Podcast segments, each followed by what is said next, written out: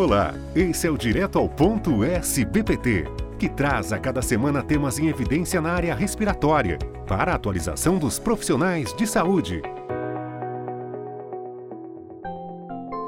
Nosso convidado de hoje será o Dr. Tiago Lins Fagundes de Souza, pneumologista da Universidade Federal de Campina Grande, especialista em função pulmonar avançada pela Universidade de São Paulo e membro do Grupo Brasileiro de Oncologia Torácica. E o nosso tema de hoje será o câncer de pulmão e a Covid-19. Olá, doutor Tiago, bem-vindo. Olá, obrigado pelo convite, obrigado Sociedade Brasileira de Pneumologia por estar participando desse novo formato de mídia, nosso podcast. É, fico muito feliz em participar e agradecer à Sociedade Brasileira mais uma vez pelo convite. Doutor Tiago, como a sobrecarga do sistema de saúde durante a pandemia do Covid-19 afetou o manejo dos pacientes com câncer de pulmão? A presença da pandemia estressou ainda mais o sistema de saúde. E isso aconteceu de diversas formas, né? O, o, número crescente de doentes levou à suspensão de cirurgias eletivas e de procedimentos diagnósticos, é, permitiu que a gente pudesse deslocar recursos financeiros, profissionais, para linha de frente no combate ao coronavírus. Esse fato que foi essencial para a possível resposta à pandemia acabou representando uma verdadeira barreira ao diagnóstico e o tratamento dos pacientes com câncer de pulmão. Esse impedimento ao diagnóstico, né, levando junto o medo dos pacientes de procurarem serviços de saúde né, nessa situação de pandemia, isso pode ter impactado na redução do diagnóstico de aproximadamente 50 mil casos de câncer em geral em todo o território nacional, isso mensalmente. Isso foi uma estimativa publicada em maio no jornal Estado de São Paulo deste ano. O que a gente tinha de realidade no Brasil antes da pandemia é que o diagnóstico de câncer de pulmão já era feito em fase tardia. Em torno de 50% dos pacientes eram diagnosticados no estádio 4. E isso tem impacto relevante na sobrevida desses pacientes. Dessa forma, é, a presença da pandemia pelo Covid-19, adiando o diagnóstico, atrapalhando o tratamento dos pacientes, afeta ainda mais a nossa realidade. Né? Com relação a quem já tem diagnóstico, já está realizando o tratamento, também veio sofrendo as consequências da pandemia.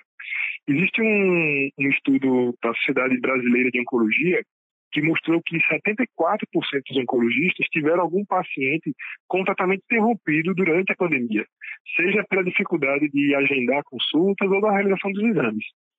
Além disso, tem um medo de grande parte dos pacientes e dos seus familiares de serem grupos de risco e, e assim sendo, terem que procurar ambientes médicos né, nesse meio dessa pandemia toda.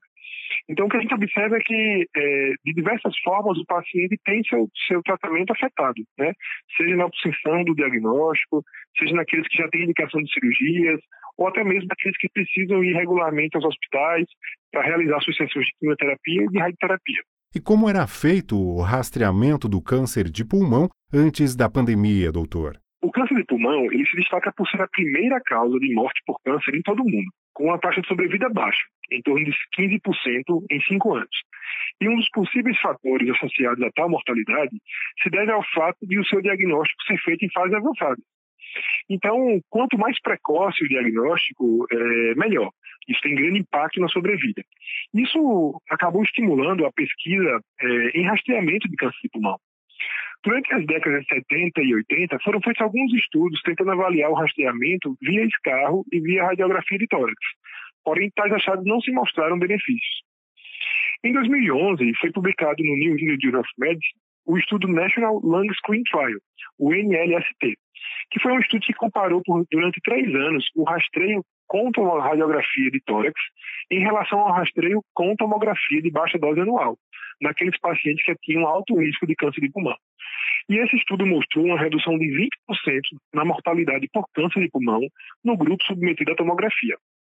Desde então, o rastreamento veio ganhando força, sendo recomendado por diversas sociedades médicas.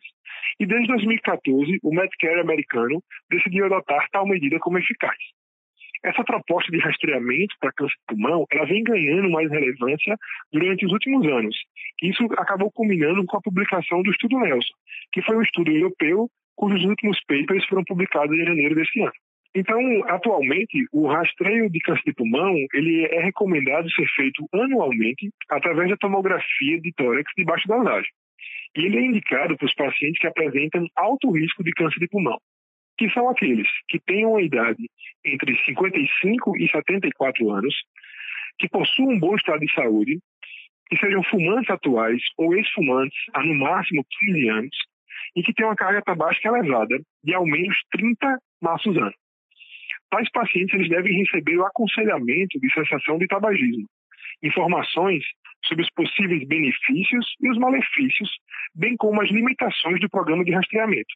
Além de tudo, eles precisam ter um local é, fixo onde vão fazer o rastreamento e um local de tratamento para câncer de pulmão, caso sejam diagnosticados.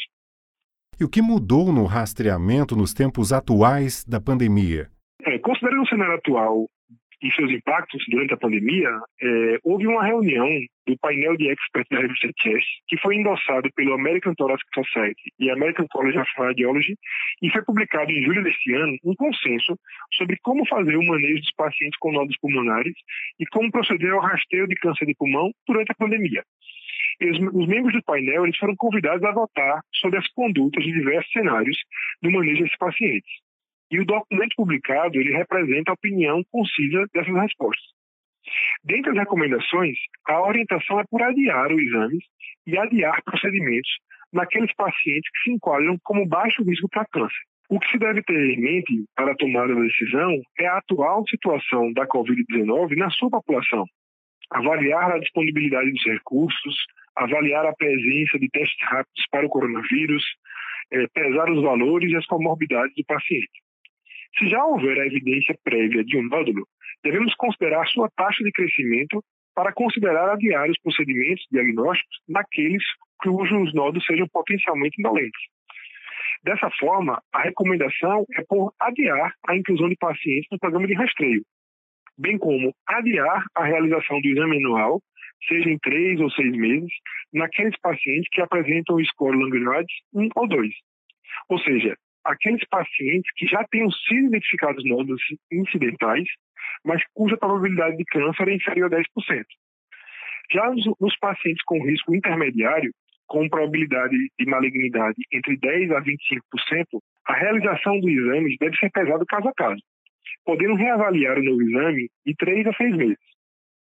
Já nos pacientes de alto risco, com a probabilidade de malignidade entre 75% a 85%, com nódulo sólido maior que 8 milímetros, Langerhans 4, a recomendação é, quando razoável, postergar a cirurgia, considerando avaliar através de PET scan ou biópsias não cirúrgicas, assegurando assim que o procedimento cirúrgico seja realmente necessário.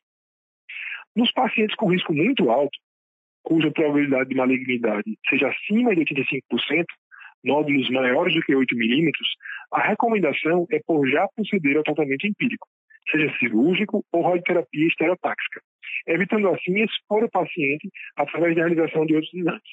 Com base em tudo isso, doutor, existe alguma adequação no manejo dos pacientes com câncer de pulmão? Existe. É, nós temos recomendações atuais que visam garantir o melhor tratamento possível do paciente, minimizando a exposição desse paciente no centro de saúde. É, nós temos que tentar balancear esse desejo de cura, de tratamento que nós temos dos nossos pacientes, com o risco de perder o paciente para a infecção pelo coronavírus. Né?